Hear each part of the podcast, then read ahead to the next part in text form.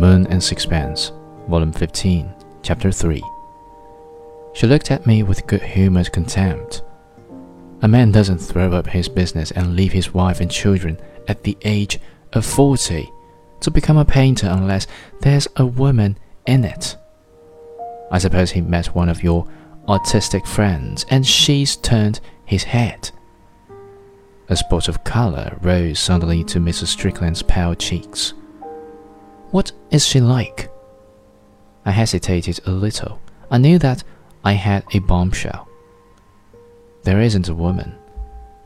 Colonel MacAndrew and his wife uttered expressions of incredulity, and Mrs. Strickland sprang to her feet. Do you mean to say you never saw her?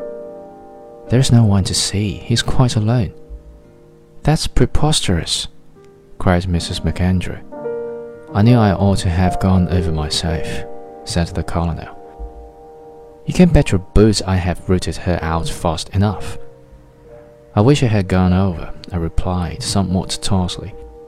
You'd have seen that every one of her suppositions was wrong. He's not at a smart hotel, he's living in one tiny room in the most squalid way. If he's left his home, it's not to live a gay life.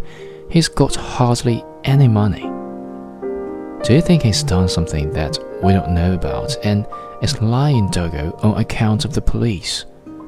The suggestion sent a ray of hope in all their breast, but I will have nothing to do with it.